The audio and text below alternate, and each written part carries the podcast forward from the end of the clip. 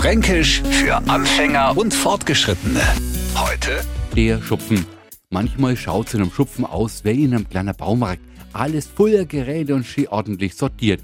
Manchmal gleich der Schupfen, aber auch an der Rumpelkammer, weil man da so schön seit Zeichen einstopfen kann, dass daheim keinen Platz mehr findet. Ja, ein fränkischer Schupfen ist Gold wert. So wertvoll, dass mancher Heimwerker, Bastel oder Gärtner mehr Zeit in seinem Schupfen verbringt als daheim.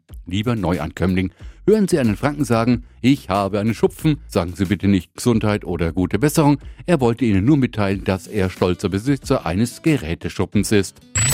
Fränkisch für Anfänger und Fortgeschrittene. Täglich neu auf Radio F und alle Folgen als Podcast auf radiof.de.